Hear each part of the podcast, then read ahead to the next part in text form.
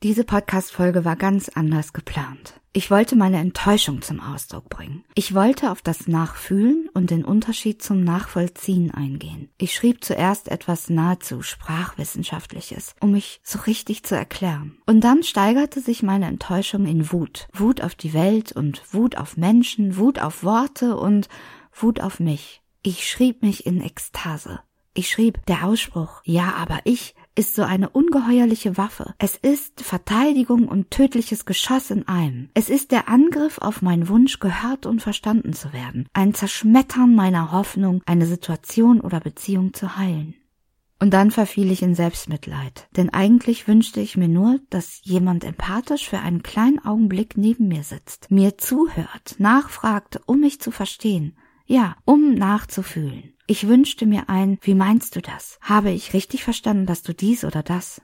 Und dann fühlte ich eine andere und vertraute Enttäuschung, und ich wurde immer wütender auf mich und meine kleine Welt. Ich ertappte mich, wie ich zurückrudern wollte und an mir und meinen Bedürfnissen zweifelte, so wie ich es in der Vergangenheit oft tat, so wie ich mich in der Vergangenheit immer wieder zurückgeschoben habe. Ich suchte Entschuldigung und begann natürlich mit meinem bipolaren Uterus immer wieder gut, um meine Gefühle klein zu reden.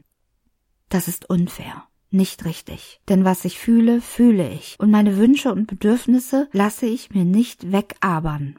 Es ist nicht egoistisch, auch mal über sich reden zu wollen. Und es ist auch nicht egoistisch, den Wunsch zu haben, dass die eigenen Bedürfnisse nicht nur nachvollzogen werden, sondern nachgefühlt werden. Dann stand ich plötzlich an meinem Balkonfenster, rauchte und hörte meine Lieblingsmusik der letzten Tage, so laut es nur ging, und über Kopfhörer, damit sich absolut nichts aus der Welt zwischen uns, zwischen diesem Trost drängeln konnte. Nur ich und die Musik. Und plötzlich lächelte ich. Und plötzlich dachte ich, oh Mensch, was gibt es doch für wundervolle Musik. Ich wiegte mich in dieser vermissten Gänsehaut, in dieser puren Schönheit aus Noten und Takt. Und ich schloss das Balkonfenster, das wütende Textdokument und das wütende mich schloss ich auch. Und ich tanzte in die Küche und ich kochte mir Kaffee und ich tanzte dabei und ich tanze immer noch zum immer gleichen Tango. Solange ich will. Und wer das wirklich nachfühlen möchte, kann damit beginnen, indem er oder sie den Song Maintenant von Rupa and the April Fishes so laut es nur geht anhört, über Kopfhörer und dann in der Küche dazu tanzt.